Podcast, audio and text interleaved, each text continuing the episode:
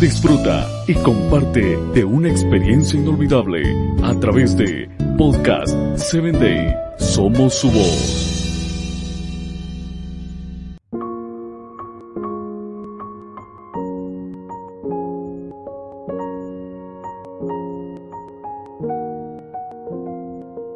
Querida amiga y querido amigo, te doy la bienvenida a nuestra sección Vitaminas para el alma. En esta ocasión hablaremos acerca de nuestras manos.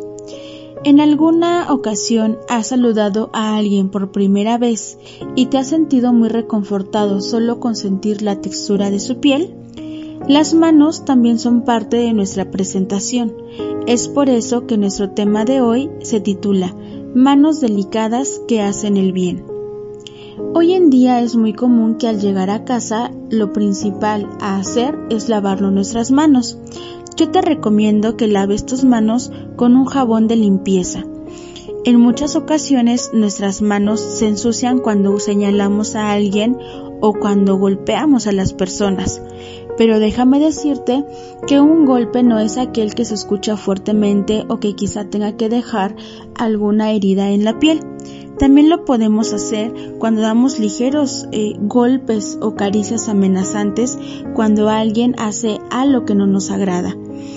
Quiero compartirte que tus manos son la pureza de tu ser.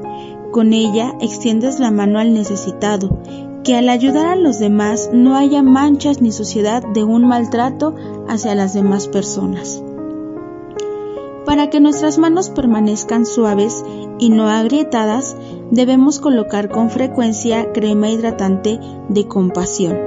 Nuestras manos dicen mucho de nosotros, pero también nosotros decimos mucho de nuestras manos, por la forma en la que las utilizamos, para brindar compasión a quien nos necesita.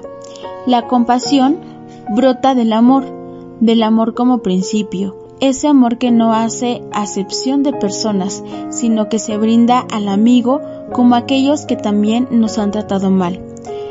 Y ese amor permite que tú puedas ayudar sin esperar nada a cambio. Nuestras uñas son parte de la imagen de nuestras manos y es importante limarlas con la lima del arrepentimiento.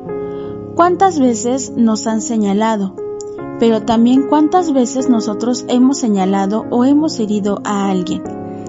Es de sabios reconocer nuestros errores y de valientes disculparnos con quienes hemos ofendido y el reconocimiento de nuestras faltas nos ayudan a mejorar cada día. A muchas de nosotras nos gusta lucir un tono o un color de barniz acorde a nuestra ropa e incluso acorde a la ocasión.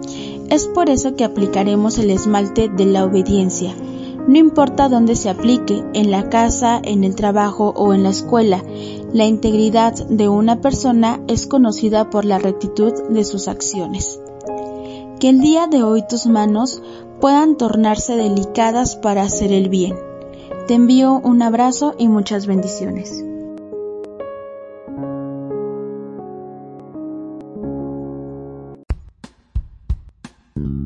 Síguenos en www.podcast7day.com. Hasta el próximo episodio.